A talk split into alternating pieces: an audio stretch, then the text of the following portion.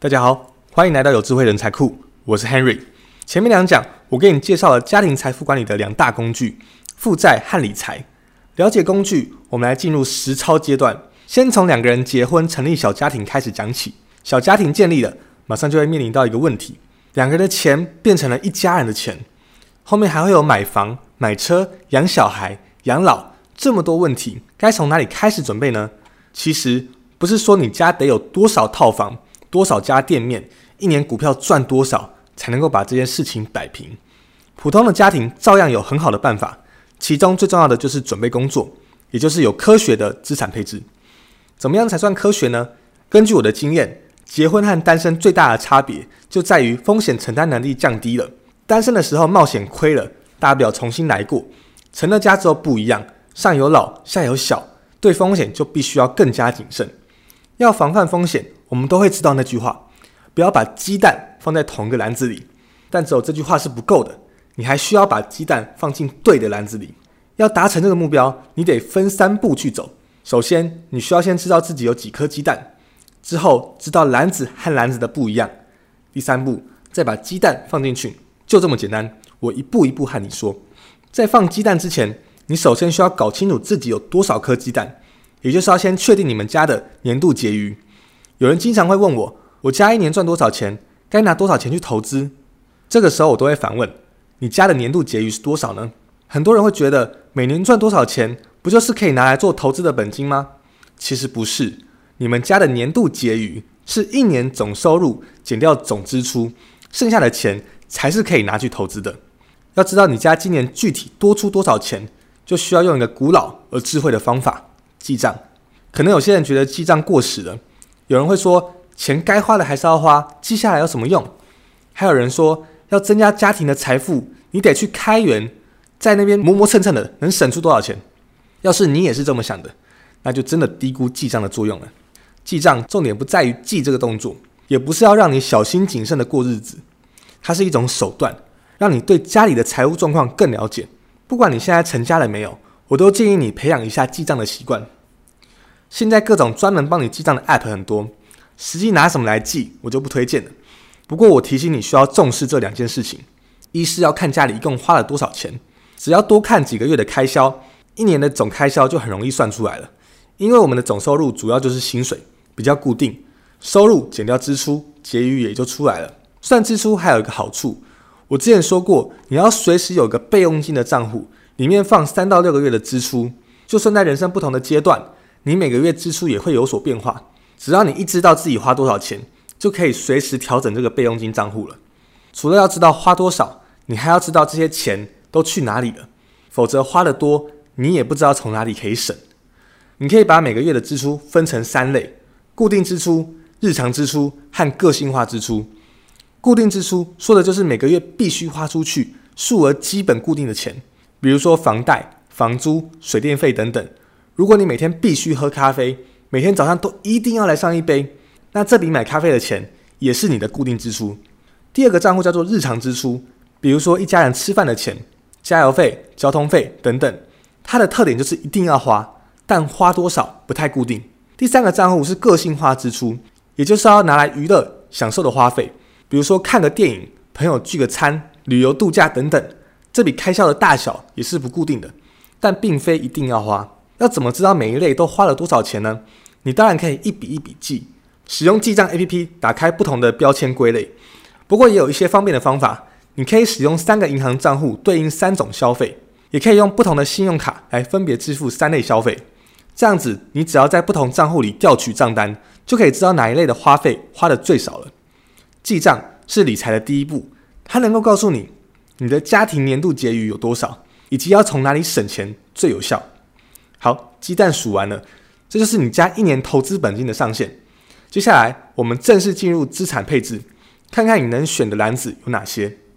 说到篮子，你可能马上会想到存款、保险、房地产、基金、股票、期货。其实这些都是属于工具，是下一步才要考虑的。你首先需要考虑的篮子是三大类资产的划分，它们分别是防守型资产、稳定型资产和进攻型资产。光听名字，你就会知道这三种资产的风险是不一样的，它们对应的用途也不一样。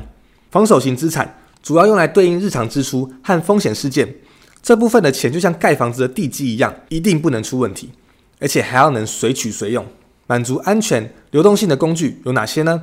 包含现金、活期存款，还有一类货币基金，它的风险远远低于其他的基金，灵活性也很好，所以属于保守型。另外，保险和信用卡也可以归类到防守型的资产，它们的安全性都很高，而且在保障突发性事件的效果也会很好。比如说医疗保险，如果你家里有老人、孩子经常跑医院的，它能够给你减少医疗费用的负担。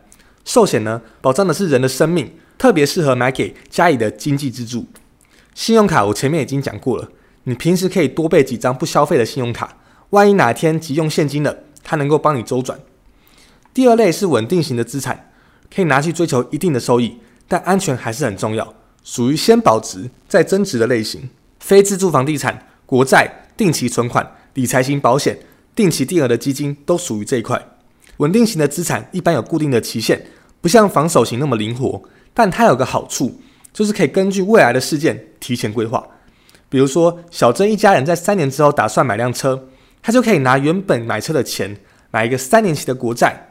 或是存三年期的定期存款，到时候拿出来，车也买了，还有额外的收益。等你把防守型、稳定型的资产都配置好了，就可以考虑去搭配进攻型的资产。这一类资产的特点就是它放弃了一部分的安全性，来追求更高的收益。普通人最熟悉的就是股票、基金了，收益高，风险也大。你在进入这些市场之前，一定要谨慎评估家里的风险承受能力。还有外汇、期货、艺术品也属于金融型的资产。但普通家庭我就不建议了。总之，手里有钱可以用，又有一些钱可以稳定增值，还有余额可以去追求更多的财富，这才是科学性的把鸡蛋放到不同的篮子里。如果有人把投资的钱分成十几份，但是买的都是高风险的股票，那归根究底还是放在同一个篮子里。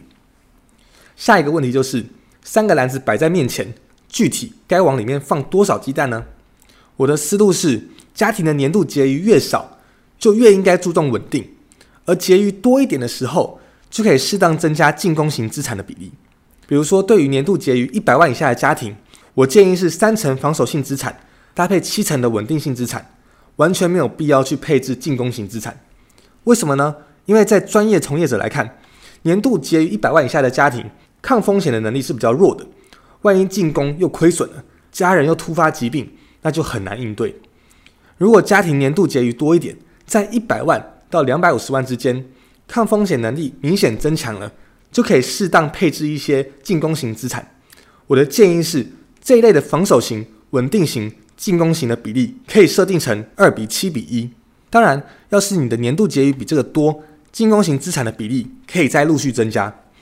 但是，即使是年度结余到达三千万的家庭，三类的资产里最高的还是稳定性资产，要占到一半。所以，科学的资产配置里，进攻型资产的比例并没有很多人想象的那么高。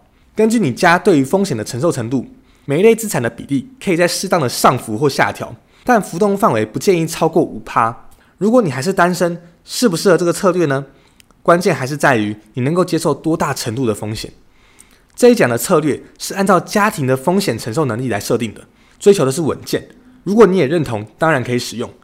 要是你说我目前单身，承受风险能力强，想好好的拼一波，就会觉得上面讲的配置太过于保守。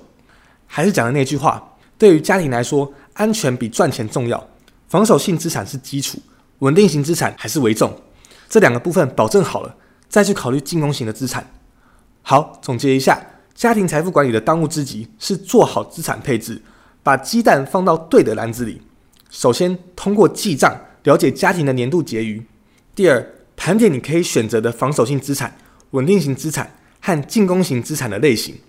第三步，根据你家的状况，设置好不同的资产配置比例。如果你已经成家了，现在就可以和另外一半算算你们家的年度结余，看看资产配置是否科学。如果你还是单身，也欢迎你算一算，资产管理不嫌早。